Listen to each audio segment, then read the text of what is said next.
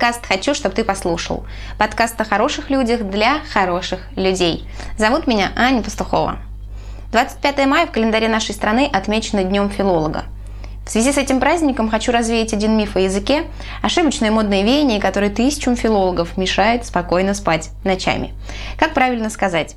Последний или крайний раз – Фраза крайний раз частая, даже в озвучке фильмов она встречается. Но этот вариант неверен. У очереди у поезда всегда два края. К тому же в нашем языке крайний имеет значение находящийся на краю, предельный, но никак не последний в ряду. Почему же крайний стало популярным? Во-первых, водолазы, космонавты, летчики и все, кто связан с риском, не любят слово «последний».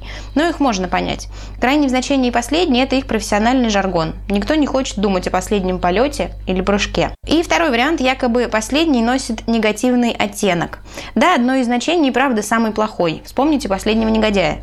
Но ведь есть и положительное. Последний значит новый, современный. Слова многозначные, и это нормально. И давайте сделаем вывод. Суеверие и ложная вежливость расходятся с нормой русского языка.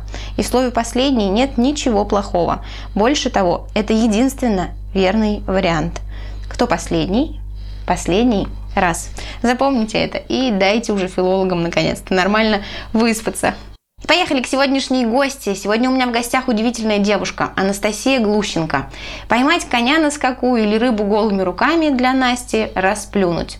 Она работает управляющей в комплексе рыбалки и активного отдыха в местечке Ворожено. Еще занимается конным спортом и, как никто лучше, разбирается в психологии. Вот о ней-то мы сейчас и поговорим.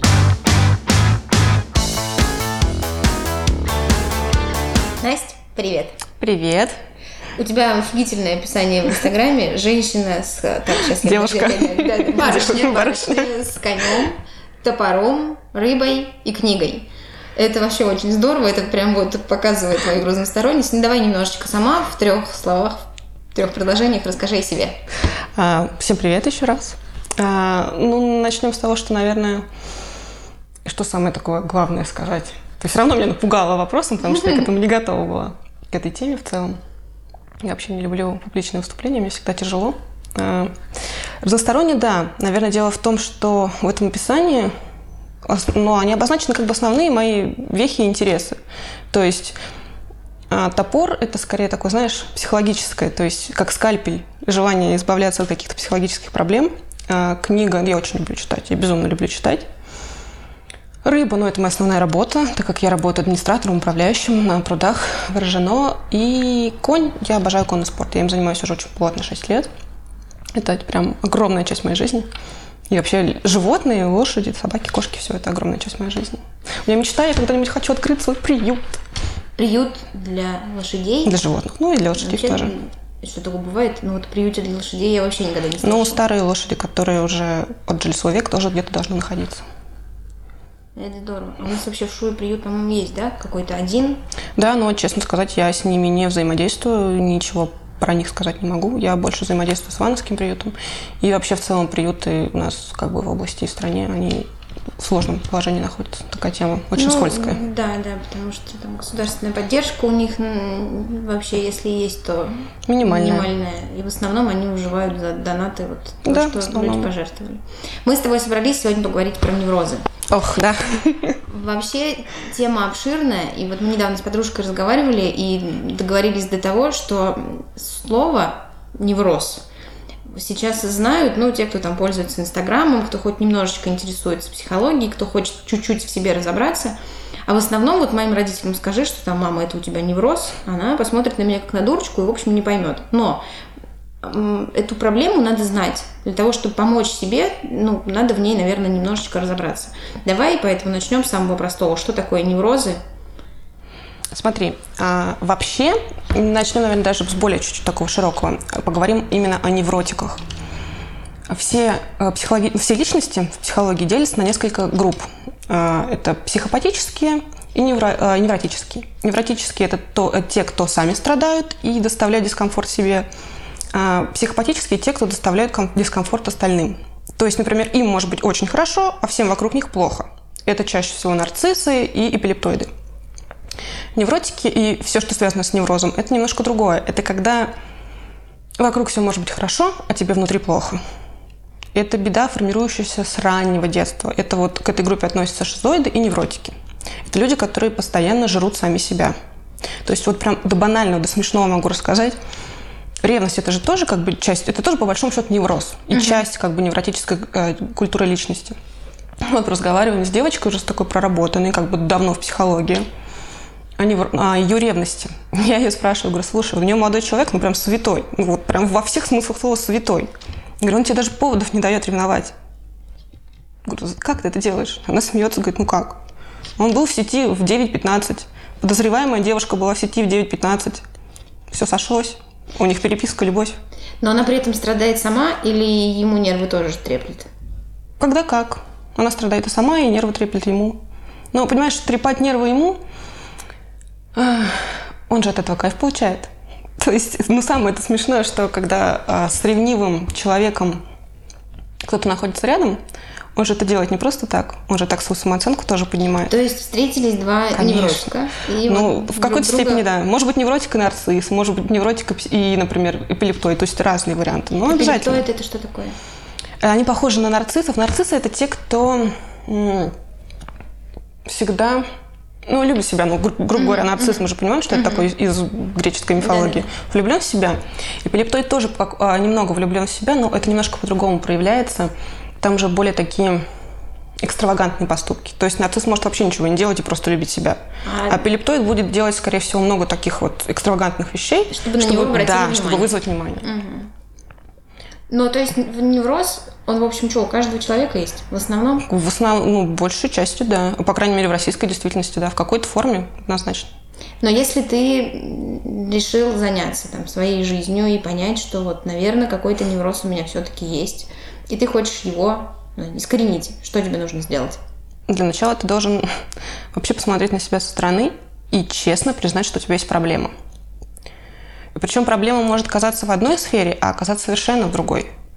После этого, если ты действительно глубоко хочешь заняться э, своей проблемой, нужно, конечно, как бы то ни было, приятно-неприятно, но идти за помощью психологам. Сам из этого, из глубокого, по крайней мере, состояния невроза и неврастении, и будучи уже как бы в зрелом возрасте невротику, выбраться очень тяжело. Мы не знаем техник, как выйти из этого состояния. Мы не понимаем, мы не видим со стороны, когда мы проваливаемся в невротическую атаку, в панику. Вот те же, опять же, панические атаки – это в основном бич всех невротиков. То есть, например, нарциссы, ими практически не страдают. Это вот именно проблема невротиков. И самостоятельно из этого не выберешься. Нужно обязательно получать какую-то квалифицированную помощь. Чаще всего психолог. Его психологу вообще не, нет смысла бояться. Это абсолютно всегда как бы анонимны все разговора. Просто единственное, нужно найти действительно хорошего специалиста, а это не так просто. Ну вот сейчас мы недавно тоже разговаривали со знакомой, она говорит, что там обратилась к психологу за помощью по скайпу. Mm-hmm. Это же вообще в 21 веке найти специалиста, я думаю, что уже нет никакого труда. Даже если у нас, например, в городе нет такого, чтобы вот взять и довериться, то можно просто поискать в интернете, наверное, это нетрудно. Главное понять, что проблема у тебя есть. Вернее, наверное, начать об этом думать. Понимаешь, в чем дело? Психологи тоже разные. А у меня был опыт, я приходила к психологу, и не только у меня, кстати, у многих был. Ну, кто, многие знакомых, кто обращался в эту сферу, сталкивались с подобной ситуацией. Ты приходишь, и ты говоришь, вот у меня есть такая проблема, и тебя начинают спрашивать, а остальные сферы? А у тебя вроде бы везде все хорошо. И он тебе говорит, ну, посмотрите, какое солнышко на улице, как, как бы светло, смотрите снежок, как красиво. Обратите внимание на что-то вокруг такое хорошее, светлое. А мне не помогает. Я могу хоть усмотреться на этот снежок, там, утанцеваться под дождем, но мне не помогает, мне не легче. Либо, например, начинают отправлять к психотерапевту, и, и еще хуже, начинают глушить все неврозы таблетками. Это у нас вообще любимая история – глушить любой невроз таблетками. Транквилизаторы, успокоительные, антидепрессанты, у нас это все сразу начинают назначать, хотя, по сути, это уже ну, последние ступени. И, например, те же антидепрессанты, их назначают очень на короткий срок. Очень, ну, просто грамотный специалист их назначает mm-hmm. на короткий срок. А у нас прям глушит нервную систему, глушит психику, потому что проще заглушить, чем проработать. Возвращаясь ну, да, к неврозам, о том, что они есть в любой сфере жизни, вернее, влиять могут на любую угу. сферу жизни, как на любовную, так и на, там, на денежную, финансовую, рабочую, на любую. Вот мы с тобой сейчас до, до записи начали немножечко разговаривать про вес. О том, что проблемы с весом, ну, я не буду говорить про мужчин, хотя наверняка и там тоже даже самая проблема, просто я с ними не работаю, не Там могу. хуже. Да. Они просто, не- они со стороны себя, в принципе, не видят чаще всего, поэтому их проработать очень сложно. Я просто, прости, если я тебя перебила, я просто очень люблю тему психологии мужчин, это прям моя боль. У нас по статистике, э, там, по-моему, около 3% мужчин как бы страдают неврозами, против огромного количества женщин. На самом деле это абсолютно неправда, просто это те, кто выявлен, потому что большая часть мужчин не дают себя выявить. У них всегда все хорошо, а потом инсульт. Ну, вообще, кстати, мужчинам гораздо тяжелее на белом свете живется. Мы, девочки, поплакали, с подружками собрались, поныли, а мужчины, не знаю, то ли это воспитывают их так, А, что это- мужчинам нельзя плакать, нельзя то, нельзя все, и поэтому они в своих проблемах вот живут и копаются, поэтому, наверное, и гораздо меньше живут. Их, во-первых, воспитывают так, а во-вторых, у мужчин эмоциональная шкала другая.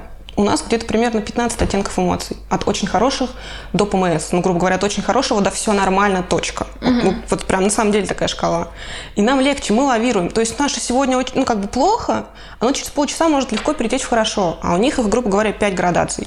Очень хорошо, очень плохо. И концентрация у них больше. То есть если ему плохо, от 37, там, это банальная шутка про- температуру 37, ему действительно плохо, он действительно плохо себя чувствует. А если она говорит, что ей не... если девушка говорит, что там я переживаю от этого, этого, этого и этого, и куча всего, и рассказывает об этом парню, он не верит, что человек может переживать от такого количества всякой информации сразу. Нет, это тоже правда. Просто мы более многозадачны, чем они. Ты смотрела у Дудя последнее интервью с Деревянко? А-а. Там такой коротенький сюжет. Дудь его спрашивает, что, говорит, там, ну, когда ты в последний раз плакал, и он ему говорит, да я часто вообще плачу. Он говорит, недавно там последний раз смотрел какой-то фильм, а вышел, он рассказывает, что они вместе с каким-то там мужиком смотрели Мгм. фильм в кинотеатре, я, говорит, вышел, сел на лавочку и рыдал. Мне, говорит, было немножечко стыдно, но, ну, у Дудя были просто вот огромные глаза, для него это было удивительно, как-то так. Я считаю, что это нормально. Это прям вот эмоции, вот, в связи с этим вопрос, надо в себе эмоции держать или Ни в коем случае. Вообще ни в коем случае не держать в себе эмоции, неважно, мужчина ты или женщина. Единственный есть вариант выпускать их по-разному. То есть можно выпускать их токсично и, грубо говоря, убивать остальных вокруг тебя, а можно выпускать их правильно. Говорить надо не ты плохой, ты довел меня до истерики, а в результате нашего разговора я чувствую себя плохо. Нужно всегда о своих эмоциях говорить я чувствую, а не ты виноват. То есть вся токсичность всегда выражается в том, что мы перекладываем ответственность за свои чувства, за свои эмоции на другого человека. То есть, пожалуйста, говори, что тебе плохо, но только вокруг остальных не надо доводить до такого же состояния. Есть какие-то приемы, вот, не знаю, справиться? Ну, пусть, давай не будем в депрессии, это такой уже термин психологический. Это вообще тяжело. Из депрессии выходить, наверное, точно нужно с психологом. И... Ну, там уже А вот врачи начинаются. Если у тебя там какая-то такая случилась ситуация, которую тебе нужно пережить, ну, давай назовем ее депрессивной ситуацией, что ли. Есть какие-то приемы, ну, может быть, твои рабочие лайфхаки? Да, у меня есть лайфхаки, я наконец-то их нажила. Смотри, вообще я это называю провалиться в состояние невротической атаки. Причина может быть, ну, о причинах как бы мы не говорим, она у каждого невротика вообще кроется в детстве. То есть где-то надавили родители, сказали, что дали лишнюю оценку, где-то оценку не давали. То есть где-то хвалили, где-то не хвалили. Где-то... Ну, вообще, чаще всего невротики – это те, кто в детстве оставался один какое-то время, и у них очень жесткое чувство отвержения внутри. То есть мы чувствуем себя плохо из-за того, что нам кажется, что нас бросят. А, Та же ситуация, например, ну вот с ревностью, которую мы придумываем. Вот я рассказывала, по-моему, до записи про подругу, которая начинала ревновать без повода. Когда, ну, это уже все равно какой-то момент должен, нужно до этого дойти. Нужно дойти до того момента, чтобы понимать, что ты себя накручиваешь.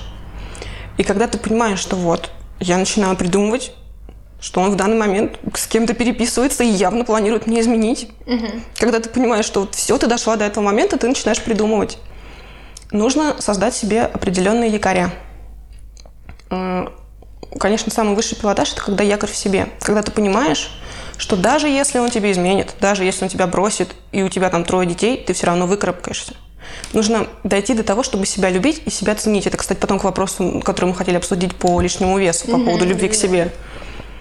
Это главный якорь. Понимание того, что даже если ты останешься один, ты не погибнешь, ты выживешь. У детей же откуда начинается этот страх-то невротический, вот эта вот паника-то? Они думают, что они остаются одни, значит, они плохие, значит, они не выживут, они недостойны выживания. Их эмоции гасятся и окунают их в это состояние ужаса, дикого ужаса от того, что ты погибнешь. И вот примерно то же самое человек в приступе, ну, невротическом приступе, он примерно то же самое чувствует. То есть начинается паника, ты можешь начинать ходить по квартире, тебе холодеют руки, может дыхание перехватывать, ты просто не знаешь, чем себя занять. Жрать начинаешь, заедать – это классика, да, это классика у нас у всех, у невротиков. А в этот момент нужно, вот я говорю, якорь первый, то, что ты себя любишь, и ты выживешь в этой ситуации всегда. Потом, если ты все еще находишься в какой-то зависимости, мы практически все находимся в зависимости от других людей, и ревность – это вот классика оттуда, на первых этапах нужно найти какие-то моменты в ваших вот отношениях с человеком или с людьми, или с работой, где ты точно уверен в том, что в этот моменте ты сильнее. То есть нужно найти момент, где ты точно знаешь, что вот за это он тебя любит. Угу. Вот за это он тебя любит, и за это он тебя не бросит, за это он тебя ценит.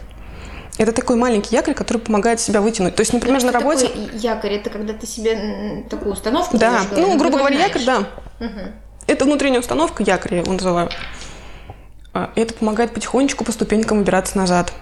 И самое главное, конечно, не доводить вот, когда только-только вот эта первая волна начинается, вот этой истерики легкой, такой невротической, надо уже сразу начинать обращаться к этим вот ступенькам, чтобы подняться назад.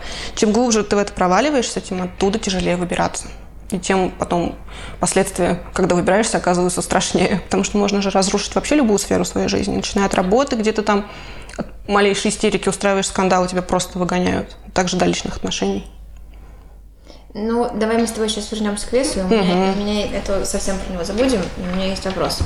Про э, начали, что вот ушли в мужчин.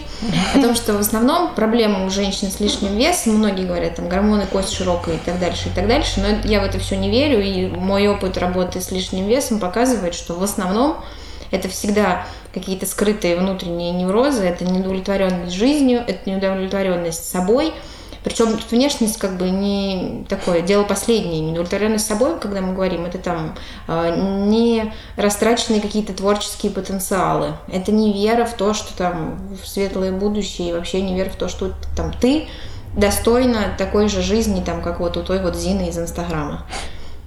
И в основном все проблемы с весом лечатся навыком, приобретением любви к себе. Согласна да. с этим? И как Какие у тебя есть приемы для полюбить себя? Есть какая-нибудь женщина, которая нас сейчас слушает с лишним весом? Давай ей подскажем, как начать любить себя. Да, я абсолютно согласна, что все проблемы, в принципе, не только с лишним весом, а в принципе все наши проблемы из головы. И чаще всего проблемы с лишним весом связаны, опять же, с детством. Как правило, неудовлетворенность собой – это действительно последствия детской какой-то травмы, когда, ну, например, родители сравнивали тебя с одноклассницей, у которой пятерок больше, чем у тебя, и говорили, что смотри, ты плохая, она хорошая. Это же, ну, это все оттуда начинается. Угу. И ты смотришь на этих девочек Зин из Инстаграма и думаешь, блин, она лучше, чем я. Я хреновая. А если я хреновая, так что мне вообще стараться над собой да, работать? Да, да, да. Проще зажрать. Ну, конечно, тортик-то меня не бросит, он всегда рядышком. Да, да. И полюбить себя – это такая тема, конечно, очень сложная. Ну, это нет, тут нет какой-то конкретной рекомендации для каждого человека. Она только одна Понять, что бы тебе не говорили, кто бы ни говорил тебе это, близкий, не близкий, вообще пофигу. Любой человек, он действительно очень ценен и действительно он прекрасен. То есть я вот могу сказать, я не встречала ни одного человека, вообще не важно, какая форма, как выглядит, что думает, некрасивых неинтересных людей я не встречала. Да, их не бывает, я их, согласна. Ну, просто каждый интересен по-своему, каждый действительно уникален. Да. Вот я два года работаю с людьми, это действительно очень трудно за раз или там за неделю поменять свое отношение к себе невозможно. Я всегда говорю, что любовь к себе это не про эгоизм, не про то, что вот есть я и там это центр вселенной, и давайте все тут вокруг для меня пляшите и пойте. Это то, когда ты смотришь в зеркало и перестаешь видеть недостатки. Угу. И перестаешь их ненавидеть. Когда ты выходишь из дома, очень многие люди живут, говорят, мне не нравится форма моих ушей. И вот эта форма ушей почему-то портит всю жизнь. То есть вот там ты не встаешь фотографироваться на общую фотографию, потому что ты сегодня вот волосы забрала в хвост, и у тебя видно, что вот уши торчат, тебе не нравится, как они у тебя сейчас выглядят. И когда ты это очень долгий процесс, действительно, там много техник и всего такого, когда ты умеешь, начинаешь, наконец, не то, что, да, любишь ты свои уши, перестаешь замечать и считать, что вот они тебе всю жизнь испортили, тогда, тогда и жизнь у тебя вся меняется, и перестаешь ты эти тортики заедать, тортиками заедать всю свою вот эту вот ненависть к себе. Я, еще у меня есть любимый пример, ешь, молись, люби. Угу. Джули Робертс, когда они прилетели в Италию и заказали пиццу, а и вот там подружка у нее наворачивает перед ней сидит, а она не ест, а ей говорит, ты что, почему ты не ешь? Мы же в Италии, это пицца, ты, может, такую вообще никогда в жизни больше не попробуешь. Она говорит, у меня уже вот там на джинсах пуговицы никак уже не застегается, все, доелись. Она говорит, ну что, вот съешь ее сейчас с удовольствием, а завтра мы пойдем и купим тебе новые джинсы, чтобы уже застегалась пуговицы на них, ну и что, что они на два размера. А потом прилетишь к себе домой, вернешься в нормальную форму, но нужно наслаждаться жизнью, моментом и собой, любить в себе даже этот прекрасный животик, потому что он такой один, уникальный, нет такого больше, не повторишь его. И, кстати, чем больше ты наслаждаешься какой-то едой, тем меньше ты ее в итоге съедаешь. Потому что мы же заедаем, мы не чувствуем вкуса. А когда ты чувствуешь вкус, ты уже понимаешь, что, в принципе, ты насытился, тебе дальше не надо. Да, да. Мне кажется, это тоже очень важно в проблемах похудения. И тоже, когда люди там пишут, например, план питания и говорят, что строго, тебе нельзя сладкого, вот этого, вот этого, вот этого, вот этого и вот этого. И человек вот в этих запретах, ну там сила воли у кого-то работает, у кого-то не работает, кого-то хватает на полтора месяца, он действительно худеет. Но он не перестает любить сахар от этого. Нет, он не конечно. перестает любить там копчености, солености и не перестает. Ну, в общем, он не научился вот эту вот, вот этому правильно наслаждению. И всегда, когда приходят ко мне люди худеть, я говорю, что можно все. Просто поймите, что вот, например, там, лишнее количество сахара в, твоей, там, в твоем организме, оно приведет к тебе к нездоровью. То есть оно твое тело будет убивать точно так же, как убивают наркотики, как убивает алкоголь. Точно так же тебя будет убивать и сахар нужно научиться понимать, что вот если ты открываешь рот на там, кусочек торта, это хорошо, и это в удовольствие и в пользу. А если ты уже съедаешь третий, то это вред. Но да. Знаешь, мне что еще кажется? А, это связано все-таки с гормонами, тоже в какой-то степени. Потому что э, мы не умеем получать гормоны, их вырабатывать из каких-то других сфер.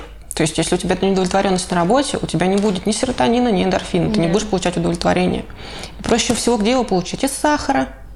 Пожалуйста, да, с, с, да, сахар съел, серотонин получил. Все, проще всего. Да. Тем более, мы же не можем, господи, э, норадреналин, эти гормоны, которые вызывают ярость, страх. Uh-huh, ну, страх uh-huh. адреналин, а норадреналин ярость вызывает. Они же гасятся, насколько я помню, серотонином. Uh-huh. Соответственно, когда ты постоянно собой недоволен, ты постоянно злишься.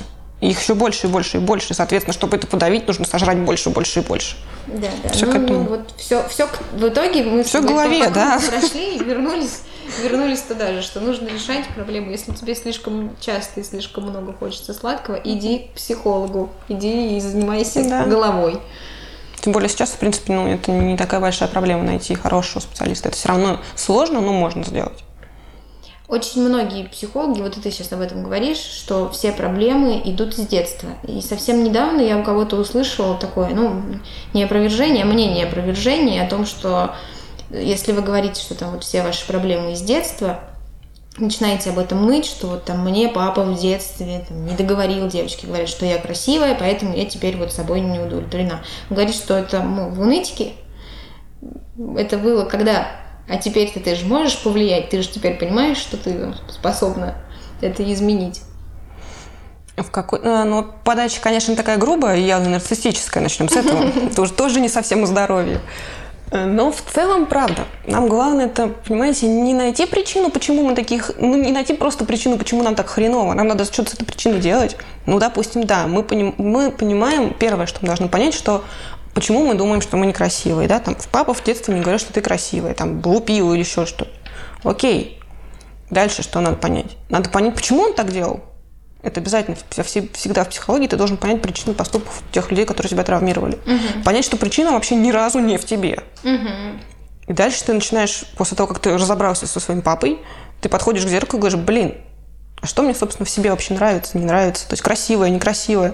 Надо на себя дальше как-то смотреть, надо понимать, что ты, да, красивая, и начинать с этим работать. Конечно, если ты еще на пять лет засядешь в смысле, что вот я некрасивая, потому что так сказал папа, и ничего не будешь с этим делать, то да, это уже о нытиках, это уже э, симптоме жертвы. Жертва тоже еще тот токсичный человек. Они наслаждаются этим, своими страданиями, очень любят изливать их окружающим, очень любят жаловаться и говорить, как все плохо. Но ничего с этим делать они не собираются.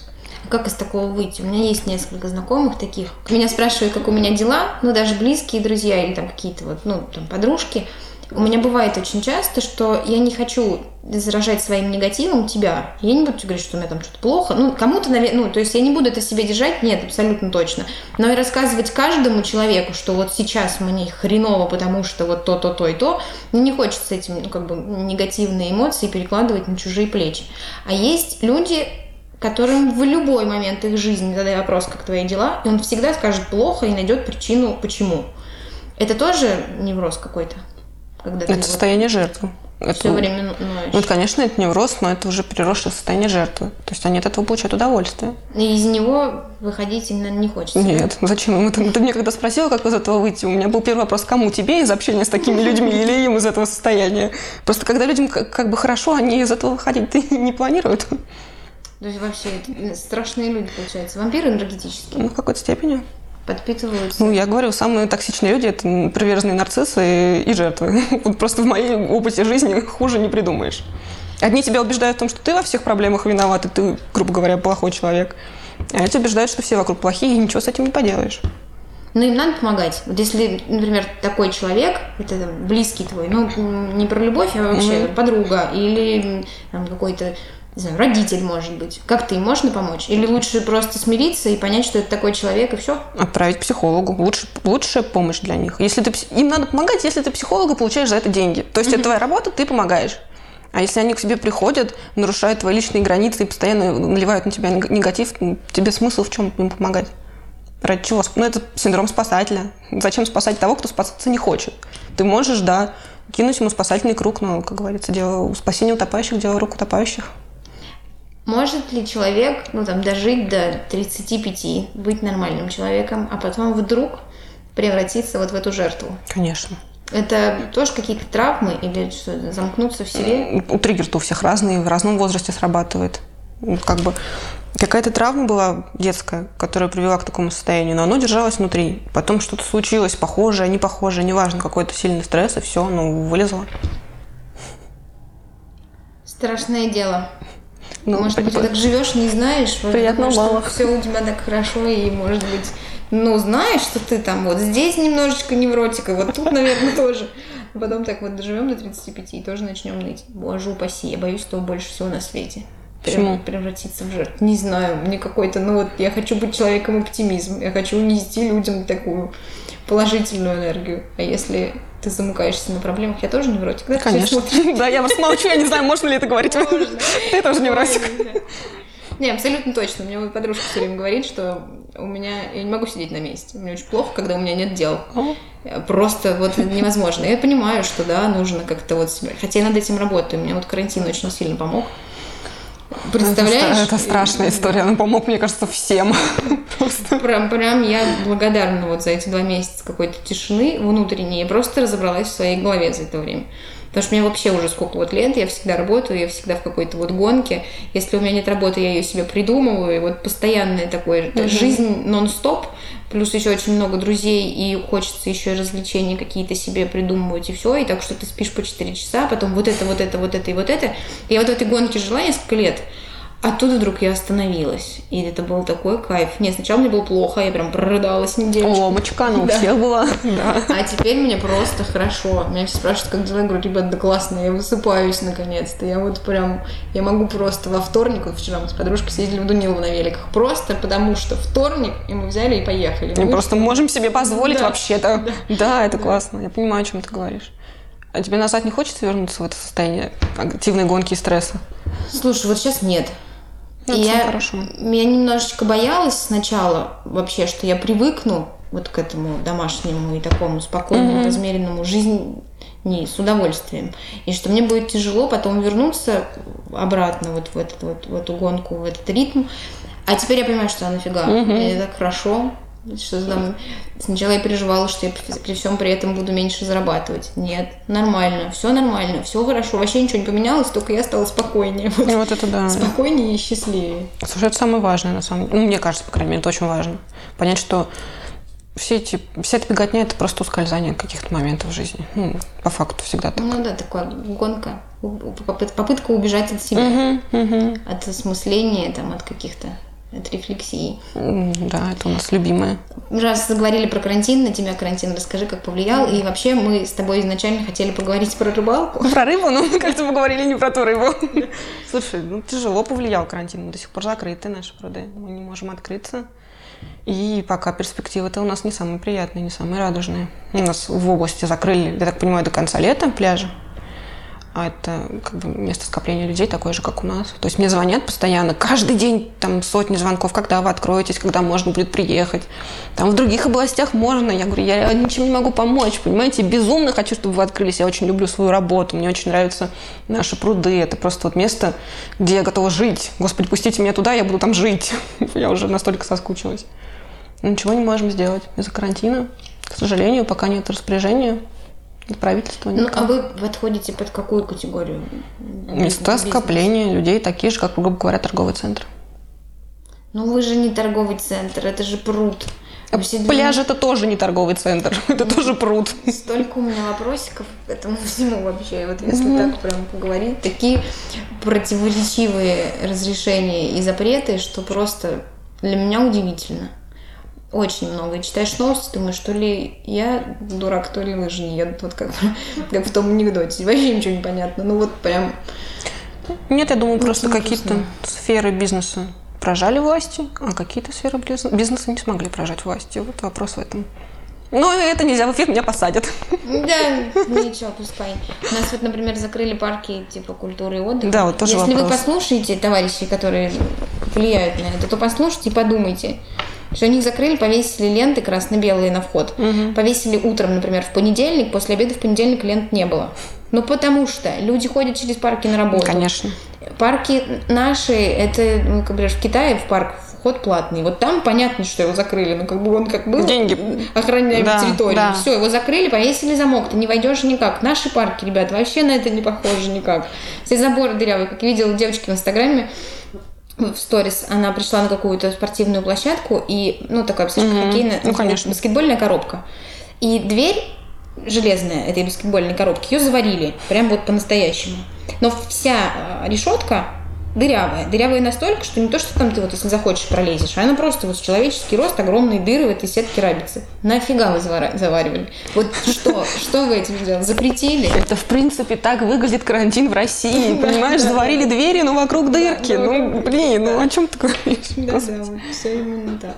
Но вроде бы все так как-то заканчивается. Хотя тоже странно, количество заболевших не сильно-то уменьшилось. Нет. Как вот с каждым днем было, у нас какие-то есть послабления. Не знаю, не нам судить, потому что, наверное, мы не поймем. Я вспомнила, что я забыла у тебя спросить про сказкотерапию. Угу. Про сказки? Да. Слушай, сказкотерапия – это очень такой интересный и грамотный способ прорабатывать детские сценарии. Вот, например, у тебя какая любимая сказка была в детстве? У меня была в детстве любимая сказка – Ой, слушай, я не знаю теперь, я забыла. Ну, вообще, мне очень много родителей рассказывали сказок, очень много. Папа у меня мастер придумывания, он вообще, вот, я не знаю, человек, который трещит без умолку. Вот, папа, расскажи сказку, он начал mm-hmm. придумывать про девочку Аню, про какого-нибудь ежика, что они встретились в лесу, пошли и так дальше. Просто бесконечное количество сказок. А так, чтобы любимая, не знаю, конька Горбунка я любила. Коня Горбунек, это у нас... А что тебе больше всего не нравилось? Ну, он такой дурачок, вот он мне, наверное, больше всего и нравился. Дурачок, вот, потрясающе. Это, это, это про русских женщин, кстати, вообще в целом. Вот если, блин, я обожаю эту тему, просто могу говорить о ней часами. Если говорить о классических вот этих сказках типа Андерсона, там, например, «Русалочка», это же чисто пострадать. Да. Это вот написано невротиком для невротиков. То есть я отдам тебе все, да. а ты все равно выберешь другую. Я кайфану от этого страдания. Понимаешь? Да, и да. при этом еще там вот этот потрясающий мотив, что ничего в жизни легко даться не может. Всегда нужно за это пострадать. Красавица и чудовище это еще интересней. Жил принц спокойно себе во дворце, приперлась эта дама, испортила ему жизнь с одной стороны. А с другой стороны, если посмотреть нашу русскую версию, принц-то тоже хотел, чтобы как бы его жизнь-то поменяли. То есть одна хочет менять жизни людей, другой готов, как бы, ну, чтобы его меняли. То есть это тоже, ну, такой ужас. Золушка это тоже я буду страдать кучу лет и в итоге дождусь того, кто меня спасет. Сама ничего делать не буду, но обязательно это кто-нибудь меня спасет. Но сама делать ничего не буду. Это главное в этой сказке. Русские народные – это мои любимые. В русских народных сказках мне больше всего нравится образ мужчин. То есть женщина – это у нас всегда царевна-лебедь, которая все сейчас придет для него решит. Хочешь ты там белку, пожалуйста, хочешь там Черномора с его этими, господи, рыцарями, на, пожалуйста, получай. Хочешь дворец, получай дворец. Хочешь стать царем, станешь царем. Все для тебя сделаю, любимый, а ты сиди в бочке и жди. Да. Конек... Вдруг война, а ты устанешь. Конечно. Конек-горбунек туда же, это классика. Найдем тебе сейчас... Сейчас я найду тебе коня, который решит все твои проблемы. Потом стану твоей женой, буду править государством. Этот про Федота Стрельца тоже мне очень нравится, где жена... Сейчас ложись спать, с утра тебе будет сотканный золотом да, ковер, да, да, да. все, что хочешь. Везде в русских народных сказках нам почему-то прививают, что женщина должна сделать все для того, чтобы мужчина в итоге стал главным и там вообще царем. А мужчина как бы Емеля, он лежит на печке. Ждет, пока, ждет. пока жена все сделает. То есть, понимаешь, эти сказки калечат психику и мальчикам, и девочкам. То есть мальчики, в принципе, у нас становятся инфантилами, которые в 40 лет готовы ждать девочку, которая за него все сделает. А девочки у нас спасательницы. Они у нас как Бель, блин, они пытаются всех чудовищ вокруг изменить. Причем еще мне очень нравится у русских женщин, чем страшнее. И вот и опять же не внешность, а сейчас вообще, я именно про голову мужчин беру, вот именно их мозги. Вот чем вот убить инфантильный мозг мужчины, тем обязательно больше женщин туда пойдет. Потому что вот эти детские сказки, они прям хорошо им так рассказали, как надо поступать. Ну, вообще, я как филолог говорю, что русский фольклор, вообще все сказки, они были и вот изначально придумывались для того, чтобы опыт там сохраненный передавать из поколения в поколение и там какие-то элементы бытовые, так и в основном вот эти вот элементы взаимоотношений. Ну вот они их и передают до сих пор, понимаешь, в чем дело-то? Тогда давай посоветуем родителям, какие сказки сейчас надо показывать детям. Я вообще в ужасе от современных мультиков, потому что Наши хотя бы были красивые. Ну да, а это вообще страшное дело. На нек... Иногда посмотришь, ну там послушаешь как-нибудь краем уха и думаешь, что, боже мой, что же вырастет на этом, какое поколение, если там, ну, какие-то примитивные, не знаю, даже вот такие, в общем, да, я не могу это цензурно выразить, какой-то бред сумасшедшего в мультиках, и воспитывают они явно нездоровых психически людей.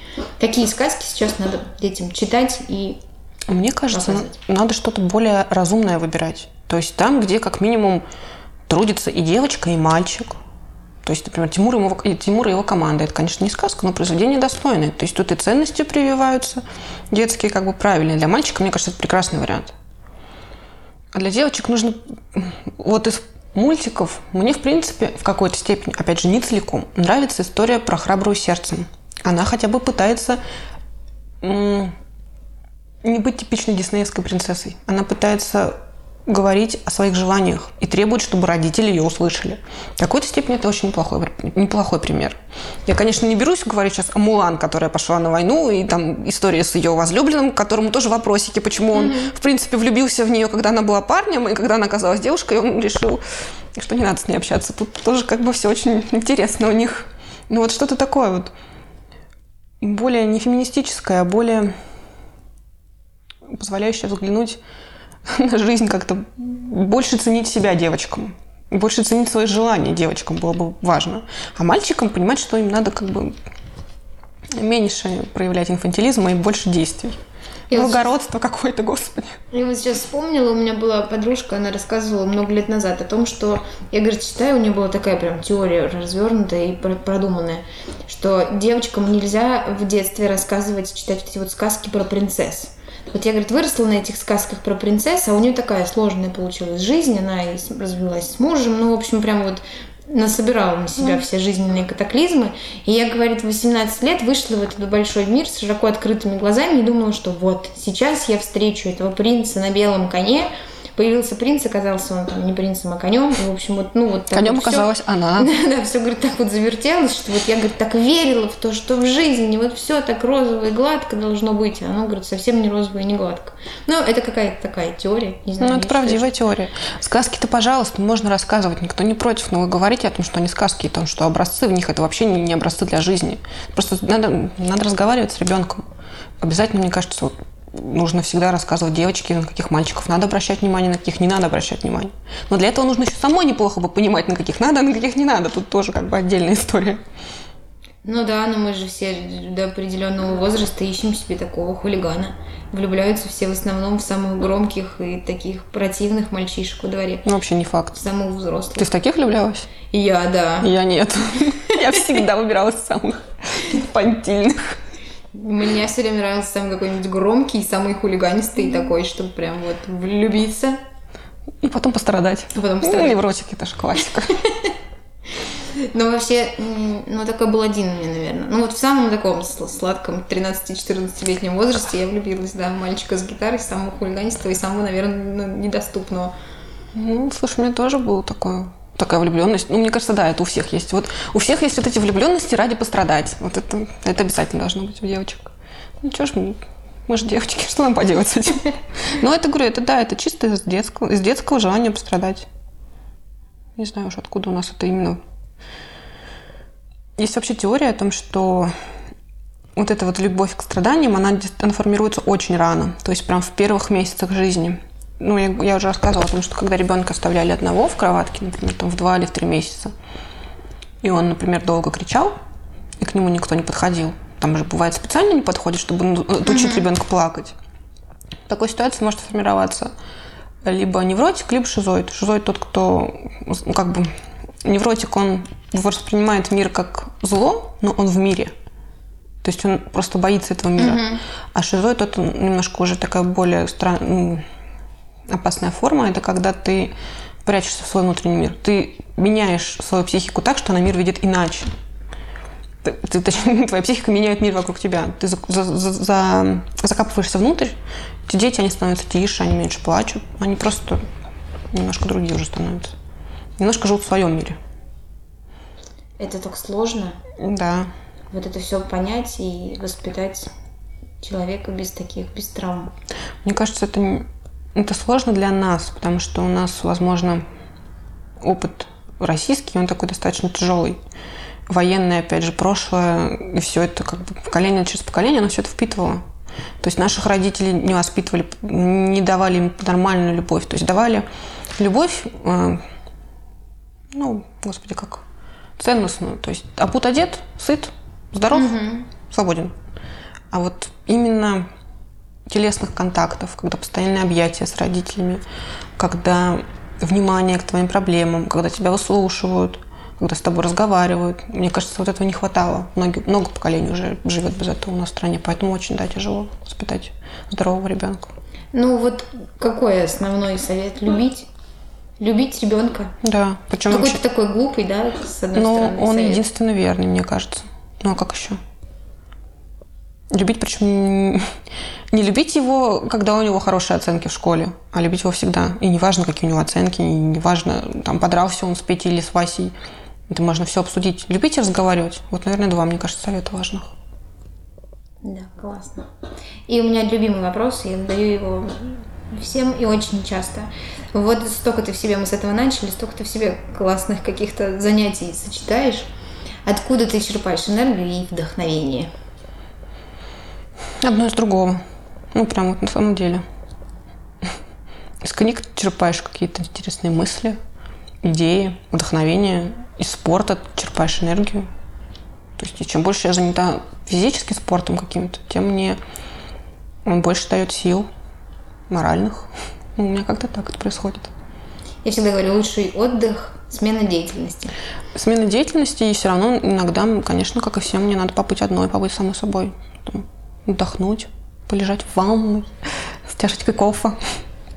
Да. Класс, спасибо, Настя, огромное. Спасибо было тебе. интересно. да, мне тоже очень было интересно.